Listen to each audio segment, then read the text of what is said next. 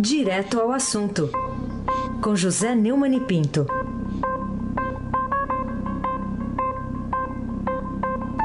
Neumann aqui com a gente, com todo o seu staff também garantindo aqui a participação dele. Bom dia, Neumann. Bom dia, Raíssa Abac, o craque. Bom dia, Carolina Ercolim. Bom dia. Bom dia, Almirante Real. Bom dia, Diego Henrique de Carvalho. Bom dia, Moacir Viazzi. Bom dia, Clã Bonfim, com Emanuel, Alice Isadora. Bom dia, ouvinte da Rádio Eldorado FM 107,3. Heisen, Abac, o craque. Vamos começar, para ficar nos R's aqui, é, com essa viagem do presidente Temer lá para Restinga de Marambaia, no Rio, afinal de contas, ô Neumann, quantos funcionários o, o casal, né? O casal Temer uh, leva lá, levou para servi-lo no carnaval à beira-mar lá na Restinga de Marambaia? O Heisen, o ministro Eliseu Padilha, da Casa Civil, garantiu ontem que o presidente Temer desistiu de levar uma comitiva de 58 e não de 60, como jornais, oh. como o Lauro, Exagero, Lauro Jardim do, do, Globo divulgou no site, né? 58, não é? eram 60, mas ele é, desistiu, viu, para a base naval na Restinga de Marambaia, no Rio, onde para onde vai viajar amanhã e vai passar o carnaval com a família. E, o, o, o Eliseu, lá em Porto Alegre, deu uma entrevista à Rádio Gaúcha, dizendo que a comitiva seria formada por 58 pessoas, mas Temer preferiu ao, pediu ao Gabinete de Segurança Institucional, o responsável por organizar as viagens presidenciais, que se reduzisse o número de integrantes. Para transportar 60 pessoas, a Força Aérea Brasileira teria de fazer dois voos entre Brasil e Rio. Né? Primeiro, não vão 60 pessoas, irá um contingente menor. Quando surgiu o assunto na mídia, na terça-feira, o presidente chamou quem organizou a caravana e pediu nós vamos reduzir esse número de pessoas para um mínimo indispensável. Mais da metade desse contingente é segurança, que trabalha com o presidente em Brasília e vai junto no avião.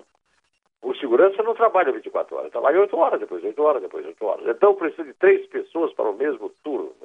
Isso tudo que eu falei aqui era justificativa do Padilha. E ele continua falando.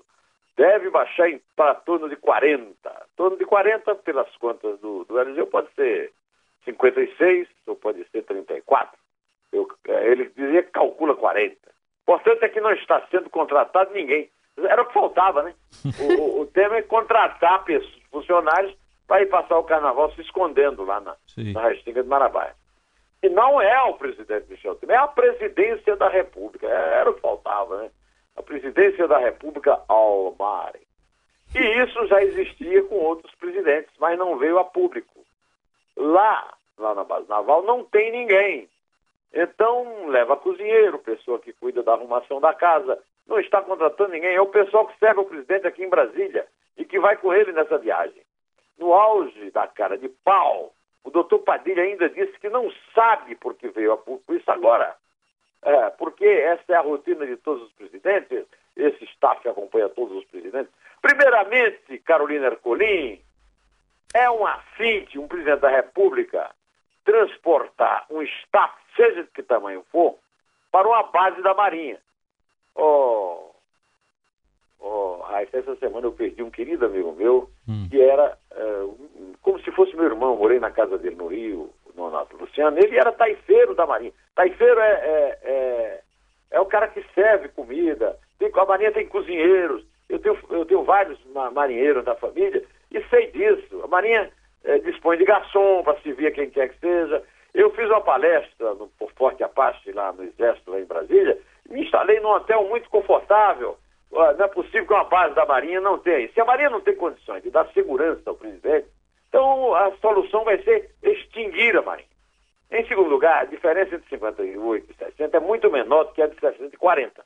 Tá certo? Eu, pelo menos eu aprendi assim lá na tabuada lá no grupo escolar Juvelena Gomes, em Iraúna. A desculpa de que outros presidentes fizeram o mesmo é inacreditável. Como é cínico Padilha.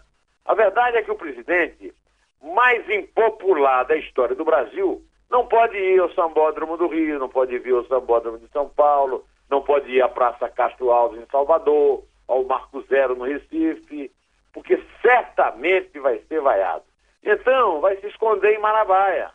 Agora, para isso deslocar esse batalhão, no momento de crise, em que ele baixou uma regra para funcionários só viajar de classe econômica, o que é uma medida correta, né? E que exige sacrifício da população. Aí a controvérsia. Com a reforma da Previdência, é como diria sua ex-amiga Carmen Lúcia, é um escárnio. Carolina Ercolim. Agora, o Padilha não explicou se vai caber todo mundo numa leva só, né? É, não explicou, mas 40 dá, né? Acho que dá, né? Acho que sim. No tá. jato da FAB. Porque duas, dois aviões da FAB, né? Du duas viagens. Não, podia ser também mundo. duas viagens, né? É, vai duas volta, viagens. Vai é. volta. Como é que é? Bate e volta, bate e volta. É. Porque combustível de avião é barato, né? Aqui, viu? Bate é, e volta. Exatamente.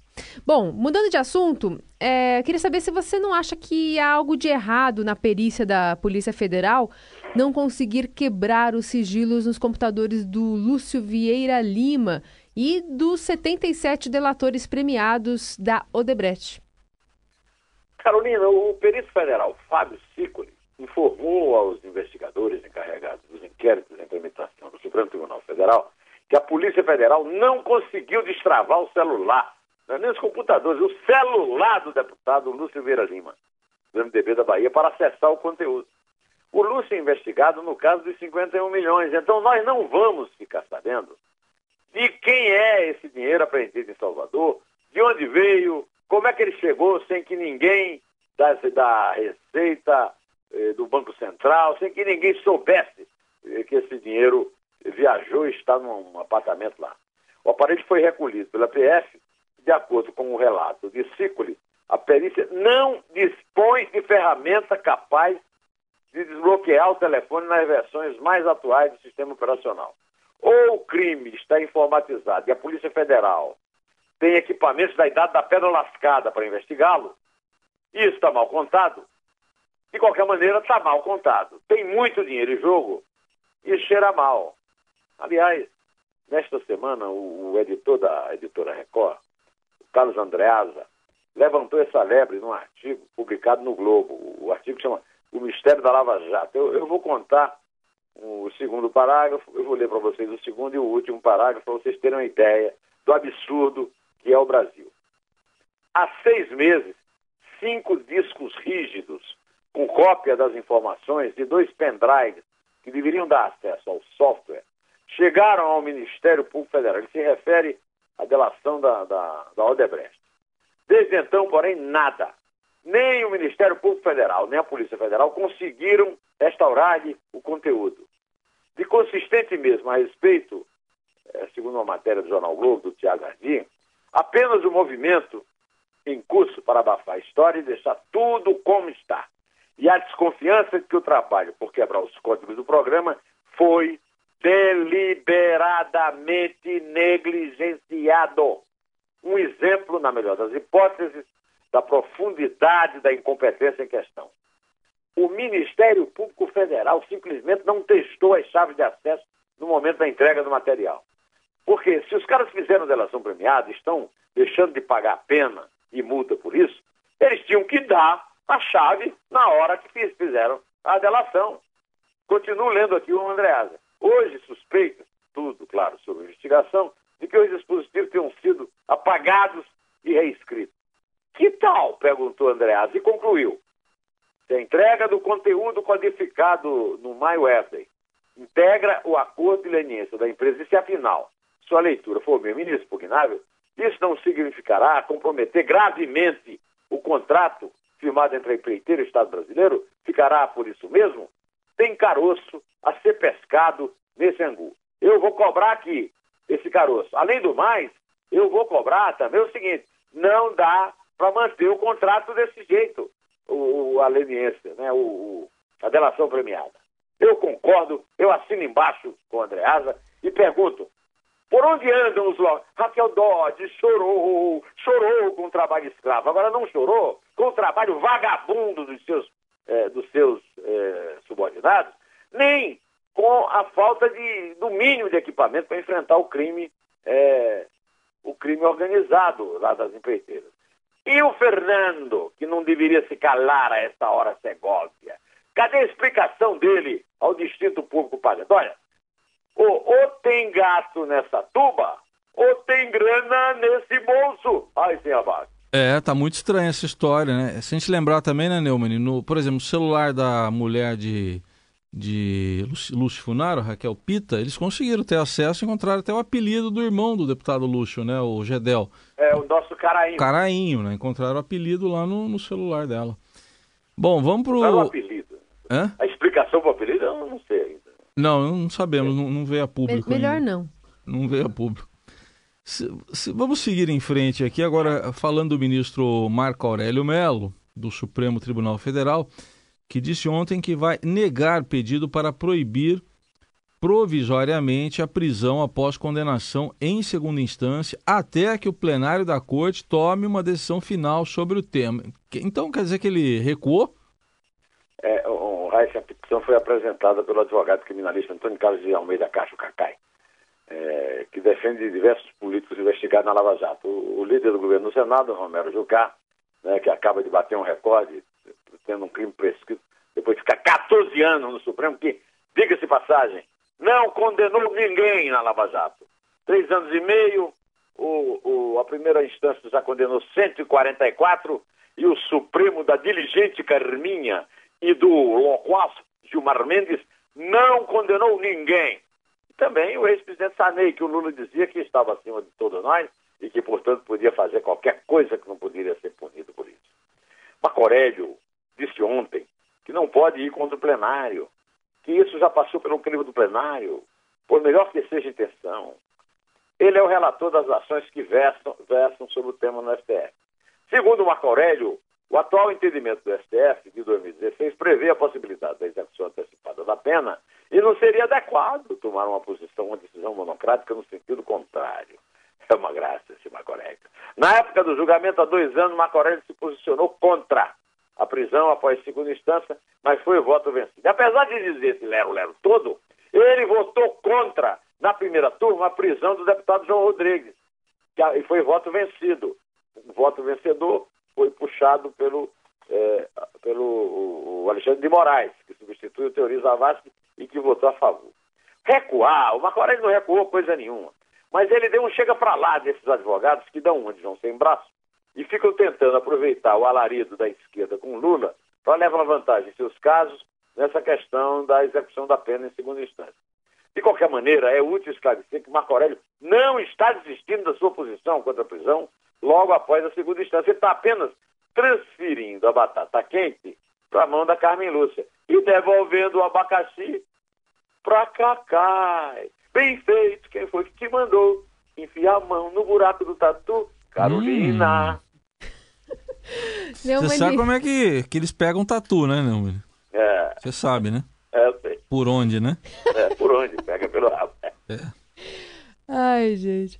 Bom, a Associação dos Juízes Federais, né, apresentou uma, uma questão de, de ordem ao Supremo para tentar adiar o julgamento da ação que discute pagamento de auxílio moradia, que a gente tem falado aqui bastante nos últimos dias e que sempre revolta também os o pessoal nossos do PT ouvintes. chama de morodia.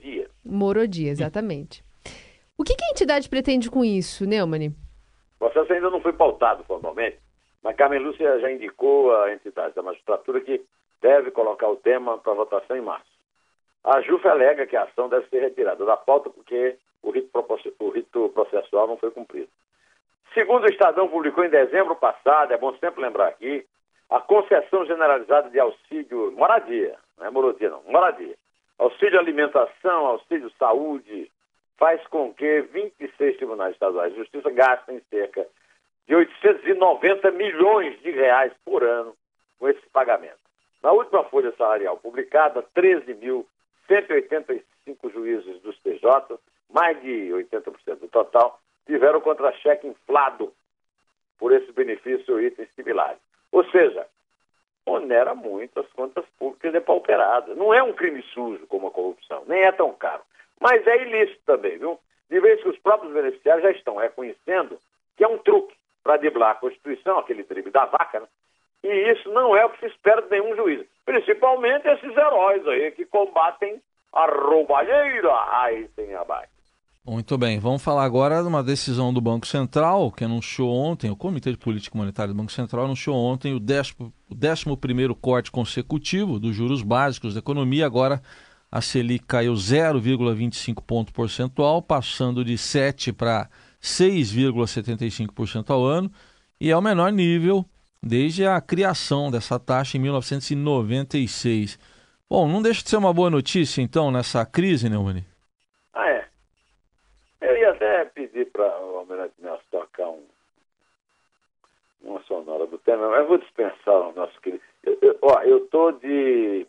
Como é que eu diria, meu amigo? Hum. Alguma coisa que carrega. Uma, eu tô de sacola cheia com esse, ah, sim. Tema, sim. Então, o, o, essa história da, da de, de, Marambaia foi realmente a gota que. que, que, que eu, eu, nem diria que transbordou, é que transtornou o caldo.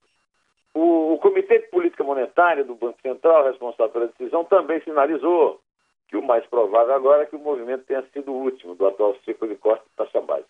Uma nova redução só pode ocorrer em março se o cenário melhorar.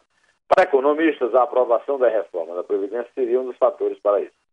Ou seja, ainda não é o fim da crise. O Estado brasileiro está devendo a reforma da Previdência para dar jeito no descalabro das contas públicas. Mas é um anúncio que faz história, esse dos juros. E pelo menos tira o país daquele impasse causado pelos juros estratosféricos praticados entre nós. Carolina Ercolim. Bom, a gente vai falar agora sobre o ministro da Secretaria de Governo, Carlos Marum, que disse que não foi e nem vai procurar as lideranças do PTB para que o partido indique outro nome para substituir o da deputada vai, ministro. Cristiane Brasil para o Ministério do Trabalho. Quer dizer que a novela Vai ah. Ministra vai continuar mesmo longe do desfecho, é? É um pouquinho esse, esse barão é persistente. Ele é, né? É. Diante das inúmeras denúncias que existem contra a dona Madame, Madame Cristiane Brasil, Brasil, agora acrescidas pela informação que é alvo de um inquérito que apura suspeitas de tráfico de drogas e associação para o tráfico durante a campanha eleitoral de 2010 noticiadas pelo Estado. Né? Os ataques são em função de um ativismo político dos setores do judiciário, desabafou o ministro, avisando que o presidente Michel Temer não abre a mão da prerrogativa de nomear quem quiser, de levar quem quiser para Marambaia, de nos apresentar a conta. Marum continua dando uma de valentão de circo, mas isso não limpa em nada a ficha de. Como é que é, Almirante Nelson? Vai, ministro. Madame Brasil, nem também afasta para longe as suspeitas de que o pai dela, o ex-presidiário Roberto Jefferson, delator do mensalão, dono do PTB, tem algumas contas secretas a acertar com a turma que o ex-procurador-geral da República, Rodrigo Janot, chamou de quadrilhão do PMDB, que perdeu o P da denominação, mas está longe de ter adotado o P de pudor na gestão pública. Estamos falando de Temer, Moreira, Padilha, o trio Parada Dura, sem Abac, você também é uma parada dura. Oh, isso. Dá até para fazer um bloco de carnaval, né? Vai, ministro. É muito fácil. Só tirar a camisa é, que é, você tá. É, o apoio fundo. Depois você vai, vai, ouvir falar aqui no apoio fundo. É. O bloco chama-se apoio fundo. Ah, tá bom então. Dá para formar esse bloco aí. Bom, para a gente fechar aqui, ô Neumann, é, que explicações de que o Tribunal de Contas do município aqui de São Paulo e o Ministério Público do Estado pediram à prefeitura aqui da capital, também a empresa Dream Factory, sobre a instalação das câmeras para monitoramento do nosso carnaval de rua. Teve aí um caso aí triste, né? A morte de um rapaz. É, esses pedidos foram feitos por causa da morte do, do estudante Lucas Antônio Lacerda Silva, 22 anos, eletrocutado no último domingo durante o desfile de um bloco de carnaval. A prefeitura ainda não se manifestou sobre o assunto e o prefeito tentou tirar o braço da seringa, né? Para não dizer pior. Ontem eu já cobrei isso aqui do Dória. A responsabilidade é da prefeitura, sim. E o Dória não pode fugir da responsabilidade, como passou esse tempo todo fugindo de casa. Parece que ele se mudou para São Paulo, de qualquer maneira, para ficar fazendo pelo, campanha pelo Brasil afora, depois que ele abriu mão né, para o seu protetor e, e padrinho Geraldo Alves. Está na hora dele assumir essa responsabilidade, no mínimo pedir desculpa à família da vítima e à população posta em risco com essa instalação mal feita de câmeras e mostrar que tem condição de assumir outros cargos públicos que ele ambiciona. Agora pretende ser candidato ao governo do Estado. Aliás, por falar em Estado, o governador do Distrito Federal, Rodrigo Hollenberg, foi ao local. Eu elogiei, inclusive, ontem, que ele foi ao local do desabamento do viaduto no Eixão se explicar. Mas, depois que eu fiz aqui o comentário, abri o noticiário do Congresso em Foco, que eu recebo, e esse noticiário informou que ele, o próprio Hollenberg, o socialista, vetou em 2015 uma lei que obriga o governo a fazer perícia técnica anual em pontes e viadutos do sistema viário do Distrito Federal. Felizmente, o veto foi derrubado pelo plenário da Câmara Legislativa no ano passado. Agora, não adiantou nada, né? Porque ele não fez a, a, a revisão que a lei obriga e o viaduto, o viaduto caiu. O socialista podia dormir sem essa, não era? Pois bem, eu vou pedir, eu vou pedir desculpas a você, a, a a Carolina e os ouvintes, que anteontem foi aniversário do Jair Rodrigues, e eu resolvi prestar homenagem a ele aqui, botei a música para tocar e esqueci de dizer que ele completaria é, que, anos se ele não tivesse morrido, um querido amigo, uma pessoa adorável, um grande cantor, né? Então fica registrado que eu esqueci que no dia 6, aliás, esqueci também o aniversário do meu irmão, o Ayrton, terminei só telefonando para ele ontem. E o aniversário do Neymar, né? Neymar. Dia 6 é um dia agitado. Agora, hoje eu quero fazer também uma, um pedido aqui a Carolina. A Carolina me pediu na semana passada que eu falasse é, um nome engraçado de um bloco. Uhum. A minha música favorita de carnaval não é nenhum samba de enredo, apesar de ter muitos, muito bonitos, mas é um, é um frevo chamado Evocação Número 1 um de Nelson Ferreira. E, e, e ele faz uma relação de antigos blocos do carnaval lá no Recife, e, e um dos blocos é o Apossum, eu acho que não existe um nome mais é, criativo do que esse. Por isso que eu falei aqui por resto do apoição. Então, eu quero só dizer o seguinte: eu sei que as notícias são tristes, mas nós estamos no carnaval e essa música é uma música muito nostálgica. Eu confesso que eu não consigo cantar junto, porque eu simplesmente choro feito um bezerro desmamado ao Mirante Nelson. Manda bala.